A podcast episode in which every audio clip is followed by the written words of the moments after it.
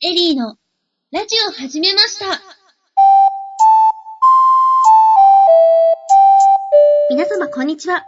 第8回、エリーのラジオ始めました。メインパーソナリティのエリーです。モットーは思い立ったが吉日、大好きな牛乳をともにラジオを配信していけるよう頑張りたいと思いますのでよろしくお願いいたします。そして、エリーの師匠役、ヤマです。よろしくお願いいたします。す。エリーのラジオを始めました。この番組はすでにいくつものネットラジオでパーソナリティを務めていらっしゃるヤンマさんからのご指導をいただきながら、エリーが立派なパーソナリティとなっていくために、リスナーの皆さんと一緒に勉強していきたい、そんな番組です。ということで、は始まりました。第8回です。はい。いやー、8回というか8回というか悩んだんですけど、あー、まあ、そこはどっちでもいいんじゃないかな。ちょっとでもいいですかうん。あんまりこだわんなくてもいいと思うけどね。とりあえず聞きやすいように8回っていう風に言ってみました。うん。 8回ということは今回で2ヶ月経過ですよね。んいや、各週でやってるから8回だと4ヶ月だよ。 1、2、あ、4ヶ月経過しました。はい。 何を今更こう、指折り数えてるかなって感じ だけどそう。ね、あの、毎週やってればね、8回で2ヶ月だけど、はい。うえん。各週なんでね、この番組。えええうん。なので8回でこれで4ヶ月です。 4ヶ月ですかすごい。はい。第1回からずっと聞いてくださってる方っていらっしゃるんですかねうん。結構ね、人数増えてきてるからね。おーうん。もう、あの、早い段階で3桁突入はしてるので、はい。うん。あの、結構な人数が聞いてますよっていう。ええええうんうん拝見したとき、うん。人数を聞いたとき、うん。とりあえず後ろに倒れていきま した。まさかこんなにも。そう。あれ、初めの2回ぐらい、だから1ヶ月ぐらいのところで言ったんだよね。確かそうだったと思います。うん2回。うん。 3回の編集が終わってるけれども、放送が出てたのはまだ2回だった時だったので。ですね。うん。その時にもう3桁いってるよって言はい。って。うん。で、ひっくり返っていったと。はい、そんな感じで した。うん。まあね、うちなんかだってもう1桁っていうかね、5000とか、ものによっちゃもう1桁1万とかいうような番組をやっていたこともあるので、ええええうん。まあ、100、200とかあったら、まあまだこれからね、ガンガン盛り上げていこうかなって感じなんだけど。わかりました。100回ぐらいやれば1000にはいく かな。いやいやいやいや、そんなにやらなくても行くでし ょ言ったらいいんですけどね。う。うん。だってね、あの、iTunes ストアでもね、あの、新しい番組って言ってこう、フューチャーして、バーンって高いところにこう表示されてたから、ね、この前もそんなはい見まし話たしたけど。うえん。えええそうびっくりしました。そう。なので、まあこれからもね、ぜひ頑張って、うん。あの、番組を作っていきましょはい、よろしくお願いしう。ます。はい、お願いします。さて、うん実はですね、前回のし第7回の収録が終わってから、うん。私すごい話を山さんから聞いちゃったんですよ。まあちょっと打ち合わせ的にやってた時の話だよね、これ。ええええええうんうん。で、こっそり実は、うん録音をヤンマさんがしていてくれたということなので、皆様に聞いてもらいたいんですけど、いいですかそうだね。じゃあその話を今日はメインにというか、 持ってきましょうか。そうしましょう。はーい。じゃあ、再生スタート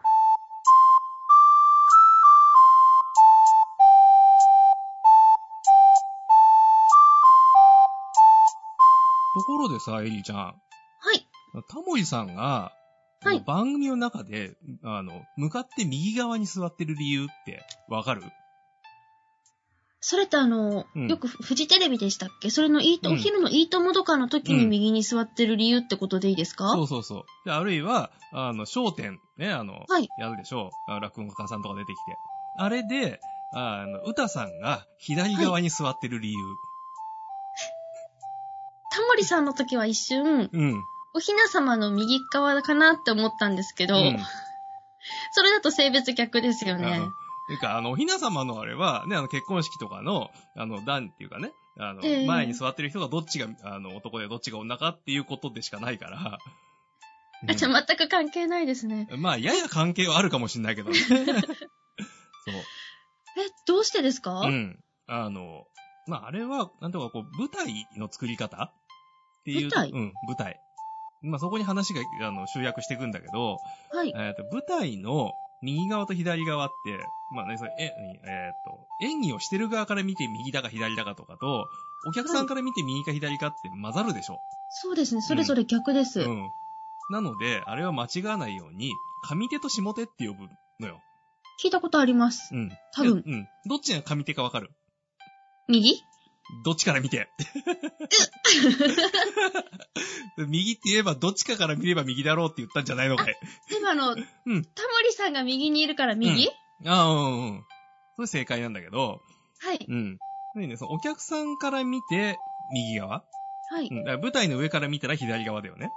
そうですうね。ん。が、が上手で、で、反対側が下手なんだけど、はい。これ何かっていうと、この下手側にこの舞台の出入り口っていうか、入退場をする口があったのよ。いわゆる袖口のところですよね。そうそうそうそう。あえそれってどっっちにもありますよね。まあ、今の舞台はどっちにもあるんだけど、はい。あの、基本的に、あれはなんだろう、能とか狂言とかそのくらいまで遡るのかな。舞台があって、その袖にこう、長い廊下がついてるでしょ。ええうん。あの廊下は必ず下手側についてるのよ。はい。能だと左、左、能かな、うん左にしかついてないです。でしょで、あれが出入り口なわけよ。はい。うん。で、だからその舞台を、まあ、一軒の家でも何でもいいんだけど、そういう風に見立てた時に、出入り口が、その下手側にありますと。はい。ということは、あの、お客さんが入ってくるとか、そういう表現をするときには下手側から出入りをするから、必ずそのお客さんから見て左側から人が入ってきて出てくる。また入ってきて出てくる。はい。うん。で、右側から出入りはできないのよ。できません。うん。で、その舞台の設定として右側はもうその、なんだ、家の奥なんだから、まはあいもしかしたら勝手口ついてるかもしれな いけど、それまあそれは置いといて、基本的にはもうその箱型になってるんで、右側から、ね、その上手側からは出入りができませんと。はい。ということは、その家の中で一番偉い人がドーンと座ってるのが上手側なおの。ー、だから向かって右が上手。うん。で、だからお客さんが入ってきたとか、なんかね、はいその外回りしてる、えー、小僧さんとか番頭さんとかそういうのがこう出入りをしてく る。で、あの、奥にいる、えっ、と、旦那衆が、えー、それを、何、相手をするとかいうような芝居の時には、必ず上手側にドンと座ってて、下手側からチャカチャカチャカチャカ出入りをすると。ええうええん。まあね、あの、今のあのテレビドラマとかになってくると、もう、ね、その、現場の雰囲気に合わせて作っちゃうから、それ左右とか変わっちゃうけども、はい。ただこの舞台って言った時にはやっぱりそういう作り方をするっていうのが、まあ、あの、不問率というか暗黙の了解みたいなのがあって、はい。うん。で、それを間違うと、なんだかよくわかんない舞台になっちゃったりするのへね。えー。で、ここでそのタモさんとか、あの、大喜利のね、歌さんとかの話に戻ってくるわけですよ。はい。で、タモさんがなんで右側にいるかって言ったら、家の主だから。そう、この番組のメインの人だからそっちにいるわけでしょはい。うん。で、ゲストを呼んで、お話をして、っていう流れ。えええうえん、これあの、徹子の部屋でも一緒ね。そうですね、徹子さん。うん。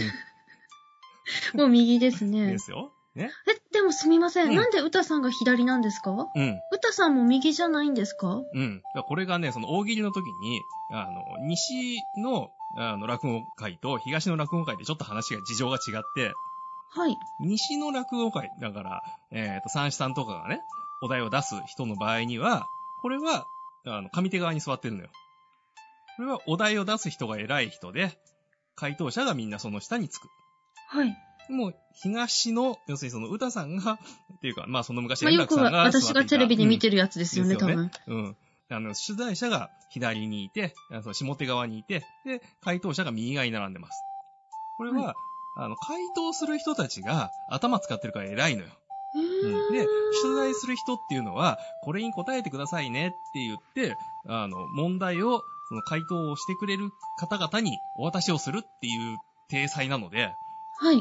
だから、歌さんは下手側に座ってる。ええええうん。で、あの、その流れで、えーいい回答をしたときに、おお、いいことやったじゃないかって言って、座布団を持ってくる山田隆夫くんは、えーそのさらに上手側にいて、そっから座布団を引っ張って持ってくると。あれじゃあ実は一番偉いのは山田くんなんですか、うあーん、そうそうそう。要するにそう、座布団を持ってくる神様なんすごーいだ。そうそういうのが、だからその舞台の作り方一つで、はい。うん、その意味合いが変わってくるわけ。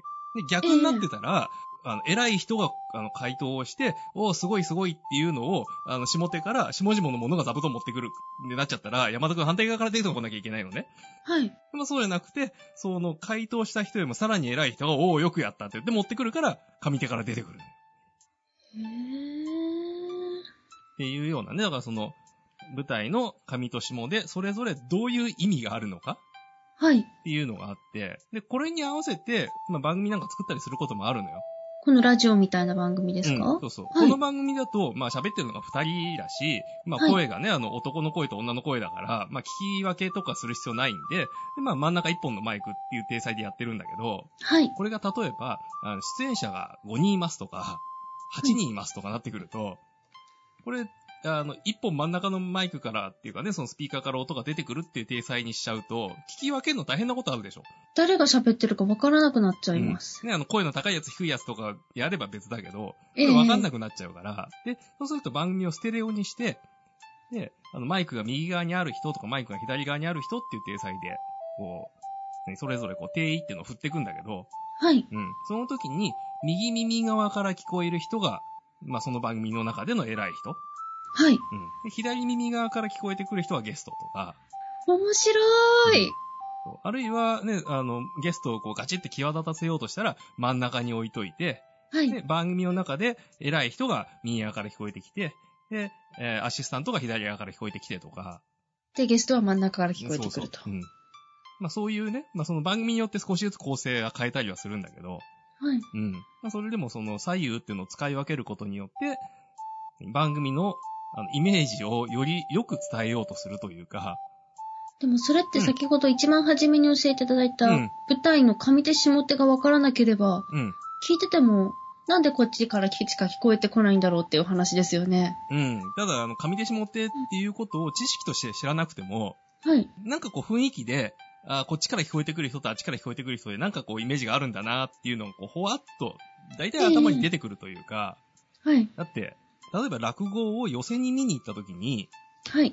あの、寄席で喋ってる落語家さんが首右に振ったり左振ったりしながら喋ってんだけど、見たことある、あの、一人で真ん中に座ってる人ですよね。だって落語一人でしかやんないからね。漫才だったらね、一本のマイクに二人くっついてるけど。ね、あれ真ん中に座ってて、はいあの、それぞれのね、だからそのキャラクターを複数いるわけでしょ登場人物が何人もいるんだけど、ええそれを一人で演じ分けなきゃいけないのよ。私あれ、ん左右どこにいる人でも聞こえるように首振ってるんだと思ってたんですけああどの、演説してるんじゃないんだか らね。ここはこういうことなんですけどねって言ってお客さんの顔を見ながらこう順番に喋ってるわけじゃないんで。ええええうんあれはちゃんとあの、右側にいる人っていう、ね、その、上手側にいる人と、えー下手側にいる人と、それをそれぞれ演じ分けて、でその上手側にいる人を演じるときには、自分の首を下手側に向ける。で座ってる人からしたら右に顔を振る。おーうんはい。えー下手側にいる人だったら、上手に向かって喋るわけだから、落語家さんとしては首を左に振ると。うん。あ、じゃあ首を左に振ってるときは下の役。右に振ってるときは上の主様の役。そうそうそうそう。へえだからこれが、だから、例えばその夫婦の話とかになった時に、あはい。の、えそのねあの夜にその亭主がどっか行って遊んできて帰ってきて怒られるんだったら、そしたら奥さんが奥にいるのよ。はい。で、亭主は入り口から帰ってくる。で、これがあの他の普通の時だったら、亭主は奥でどっかに座ってて、で、奥さんが外回りして帰ってきたところっていうシーンだったら左右が逆になる。そえ、これ首振ってる理由分かったら落う語んさらに楽しくなりますね。もちろん。それはもう寄席でも行ってこう見てこないとっていうね。はい。これを知ったらぜひね、皆さん寄席に行ってみてくださいっていうことを言いたいんだけどね。 うん。そえーじゃあ山さん、いつかうん私たちのラジオう。も、うん。ヤンマさんをの声が右側、うん。私の声が左から聞こえるようなのやってみたいです。うん。じゃあ、今度やるやつさ、その左右に一回振ってみようか。きっと面白いと思うんです。私も収録してる間ずっと左側向いてますから。ああ、いや別に向いてなくてもいいんだけどね。 マイクの前向かって喋ってればいいんだけど。うん。はい。そうなの。それ面白いよね。うん。ぜ試しひにやっ今度てやってみみたいよう。ですうん。はい。そう。それやってくと、あの同時に喋ってもね、多分なんとなく聞き分けられるから。そうですね。自分で実際聞いてみたいです。そのうん右から聞こえる、左から聞こえるっていうのの。なるほどね。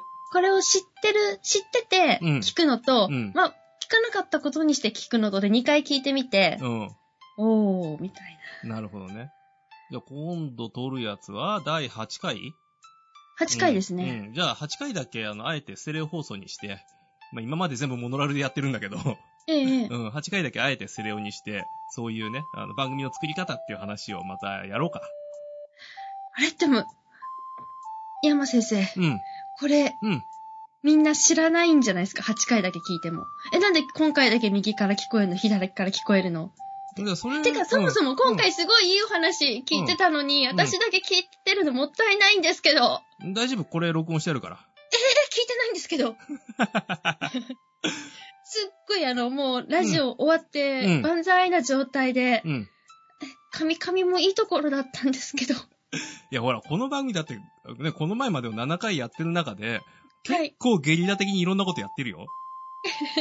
前回だってさ、あの、はいメールアドレスいきなり作ってさ、ね、あの、そうですね。 そうそう。そう。ね。あこれでその番組盛り上げて、そのエリちゃんになんかお題出したい人とかそういう人はね、そのメール送ってねっていうのを番組の中で決めて、じゃあ番組の中でね、そのすぐ、あの、アドアドレス作るわって言って。で、決めたじゃん、あの時。決めました。ね、あの時だって俺のとこにもそんな台本なかったんだから。私もうあの後、必死に書くのが必死でした、自分で。聞き、もう一回聞き 直して、RAD。ねエリラジオアットマーク、スタジオ -eat.co.jp っていうね。はういん。いうのをその場で決めて、その場で作って、で、俺も、うん、これで合ってたっけなって言いながら喋ってっていうことをしたんだけ ど。そのと、そんな感じでこれも録音されてたんですね。うん、でも、恥ずかしいけど、うんみんなに聞いてもらえるならう、ん。よかったかなって思います。じゃあまあね、そういうのをたまにね、こうゲリラ的にこう、やっぱり、 話をしている裏の打ち合わせとかも収録しといてね、これだって。ええ。うん。やあ、たらちょっと今度からはいつまでも気抜けてられない。面白いかなだんだんハードル上がってるじゃん。上が上がりすぎです。うん。そうでそのうちね、だからその、どこにいても、なんとかその気が、まあ、抜けて、だらーんとしてることがなくなってくるというか、あの、街歩いててリスナーに遭遇しても、あ、どうもこんにちはって言えるようになるとか。おーまあ。ね、リスナーが、あの、音しか聞こえないから顔は知らないと思うけど。ええ、でも、うん私の話してる声聞いて、ま、まさか、みたいな。うん。そう、たまにあるのよ。ああの、るんですかあの、普通に、なんていうか、そのどっかこう出かけてって、なんかのイベントとかの話をしてると、で、喋ってるわけだね。まあ一応その舞台の前の方っていうか上の方で喋ってたりとかするんだけど、その時に、あれ、あの声の人どっかで聞いたことあるって言って、どこそこで喋ってる誰々じゃないですかみたいな形で、えヤンマさんですよねって言われることがあるのよ。ええそう、あの声の人ですよねって言って。 まあその声だけどっていう。はい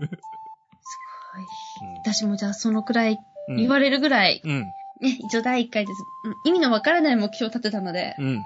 それに向かっていきたいと思います。うん。まあ で、。そろそうろん録音切ってもらってもいいですかさはいよ。すがに恥ずかしいです、普これ通以の打ち上合は。わせにしよう、この先は。ねはい。はい。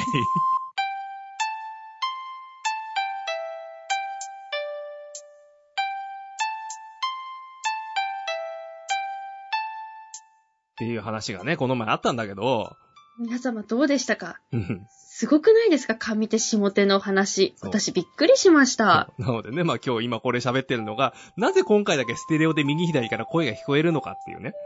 はいうん。まあこんな話がもともとというかね、この前あって、やってみようって言って、で、ここに来ちゃったわけですよ。はい。多うん分みんなびっくりしてんじゃないですかね、今頃。ですね。イヤホン端子壊れてたりするとなんか、ヤンマさんの声しか聞こえないとかう、ん。もしかしたらあるかもしれませんが。うん。あるいはね、あの、一個の番組をこう、二人で聞いてるとかね。 あの、イヤホン右と左、あれ、片方の声しか今日聞こえないんだけど、何電車内でラブラブしてるんです かっていう。この番組でということで突発的にやってみましたが、皆さんいかがでしょうか、いかがだったでしょうかもしも好評いただいたような場合には、うん。またこれからも突発的にやってみるかもしれないので、うんその時はお願いいたします。そうですね。あどっかで打ち合わせしてる話がまた突然ポンと入ってくるかもしれないので。そっちはいらないです、もう。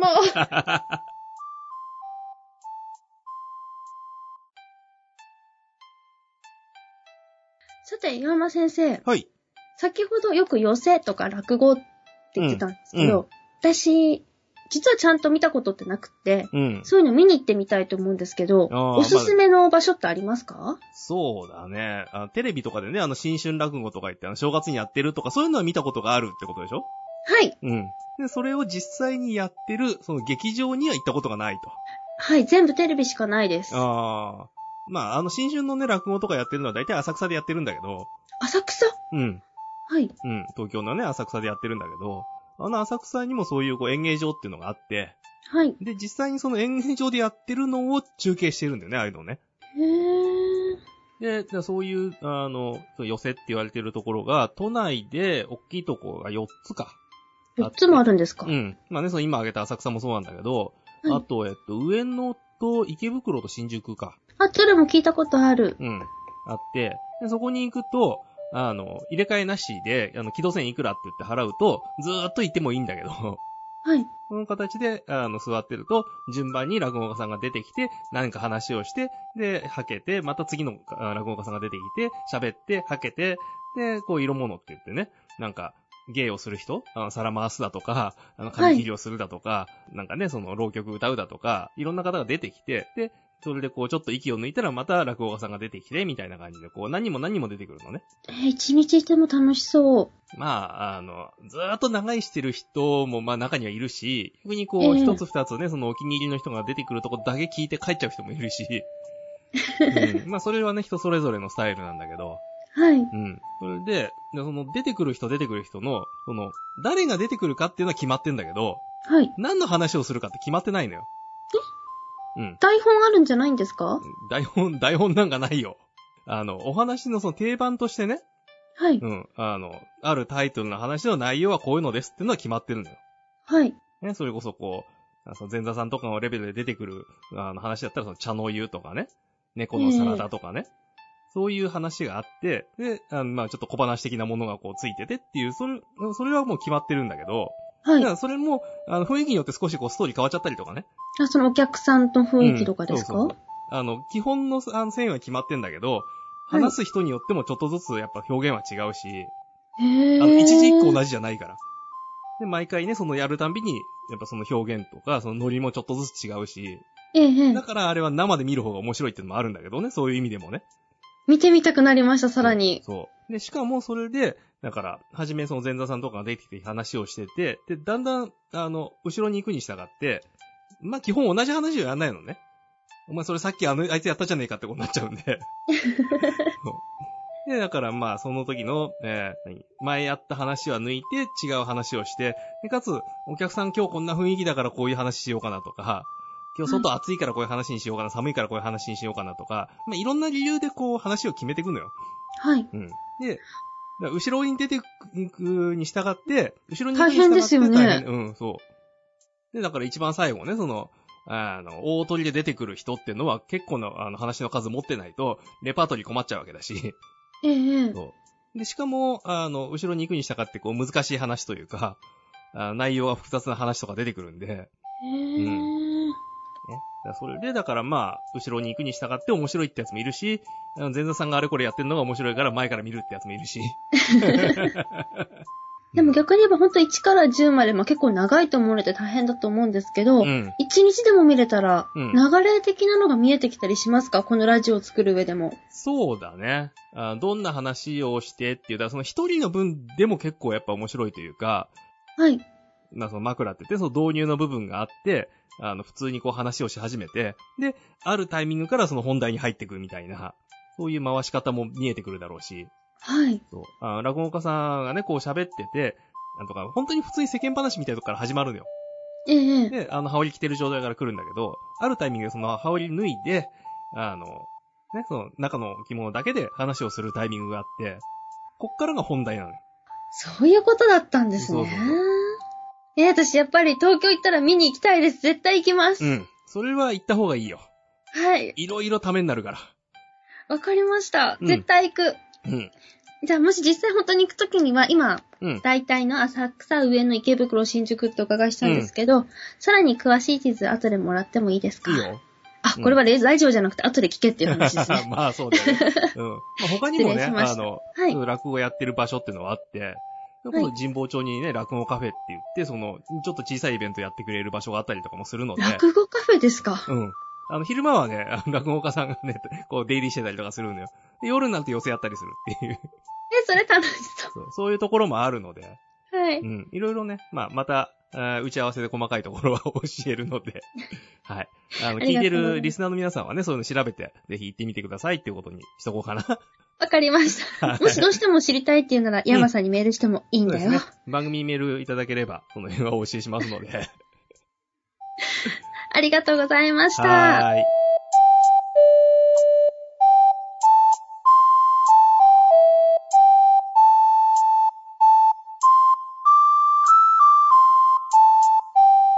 て、はい第8回もうんそろそろ終わりを迎えております。うん。今回いろいろ無理を言って、うん新しい試みをしてもらってるところなんですけど、うん。私、この間とある方から、うん。ゴールが見えたら面白くないじゃないって言われたんですよ。うん。多分人生においての話だったんですけれどうも、ん。それってなんかすごくいい言葉だなと思って、うん。もしもこのラジオに当てはめるとしたら、うん。ヤンマさんだったらどう解釈しますかまあね、だからそのゴールが見えてる状態で、そこに向けてどうやってやっていくかっていうのも、まあもちろんあるんだよね。はい。それこそ、あの、100メートル走でも42キロでもいいんだけど、もうゴールがあるからそこに向かって走っていくじゃん。はい。でもその中でもそのゴールに向けてのその組み立てというか、気象転結を考えていくじゃんね。考えます。そう。でもだからそれ一本の中でっていうのはそれでいいんだけど、いそれで走り切っちゃって、一番組作ったら終わりじゃなくて、はい。こういう番組っていうのは、その、一回一回はそれで、ね、その30分走り切ればいいんだけど、ええじゃあ次どうするかとか、その次何やってみようかっていうのって、まあそのシリーズ構成でね、ワンクールで毎週で13回とか、はい1年間で52回とか、まあこの場合各週だから26回とかって言って割っていくこともあるんだけど、はい。そうじゃなくて、次どっち行くかわかんないけど、まあまずその今見えてるもので全力でやってみようと。で、やってみたら次なんかあれ見えたからあっち行ってみようぜ、面白そうだぜって言ってやってく。はい。これ、どう考えたってゴールなんか設定されてないじゃんね。はい、ないです。うん。で、で人生だってそうなんだ、どこにもそんなゴールなんかなくて、とにかくまず、まず今目の前にあるものを片付けるっていうかやってみる。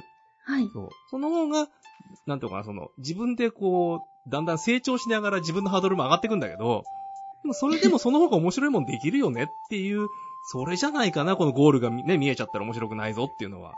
なるほど。うん。そうですね。とりあえず私たちは毎回30分という一枠のゴールはあるけれども、うん。トータルで見たら、まだ何回までやるとも決めてないし、うん。最終的な私の目標、まあ、あまりにちょっと大きすぎるので、あれをゴールと言っていいかわかんないですけど、うん。あれでゴールしたからといって終わりっていうわけでもないので、うん。てか、むしろそこがスタート地点というかね。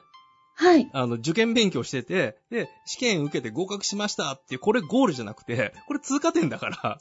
そう。ここむしろスタートだからね。そうですそうね。。この先が面白くなってくんだから。そううんもうそう。だから、あの、エリーちゃんにはね、ぜひこのラジオ始めましたじゃなくて、もうちゃんとラジオの番組になりましたっていうところをスタート地点に次にね。いいですね。エリーのラジオ、うん。始めていますんうん。まあ、ね、ラジオになりました。いや、そこはもうなんか普通のタイトルをこうつけてさ。うん。やってったらいいのかなと。そこに、まずそっち、このうん目標、うんゴールじゃないな、そこのスタートに向かってうん。走ってみたいと思います。うん。頑張って。はい。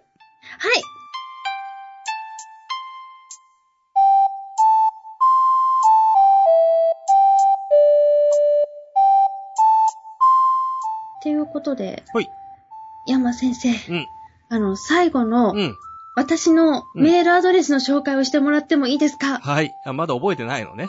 えあわかりましたあの、。練習したんですけど、うん言えなかったんです。了解です。じゃあ、あの、噛まないで言えるように頑張って、ね。はいと。いうところで、まあ今日はね、私の方から紹介しますけれども、この番組の、えーアドレスですね、えーメールアドレス、エディラジオアットマーク、スタジオ -iet.co.jp、eriradio アットマーク、studio-yeti.co.jp、こちらの方までね、ぜひメールの方をお寄せください。はい、このラジオに対する感想でもいいですし、うんヤンマさんに私はこういうことが聞きたい。うん。そういった内容でも構いませんので、うんいつでもお待ちしております。はい。まあね、私の方へのダメ出しでも構いませんので。厳しい。そう ですね。いつでもあの、私が成長するための温かいお言葉をいただければと思います。そう、まあね、私のも、まあこれだけ喋ってますけれども、やっぱりね、あの、どんな現場に行っても、まだ初心忘れるべからずのところもありますので、えはいーぜひね、あの、リスナーの皆さんからいろんなメッセージをいただけたらなと思っております。よろしくお願いいたしまおす。願いします。さて、それではこの、エリーのラジオを始めました。第8回もここら辺で終わりとさせていただきたいと思います。お相手は、私、エリーと、ヤンマでした。次回の配信もお楽しみに。お楽しみバイバーイにバイバーイ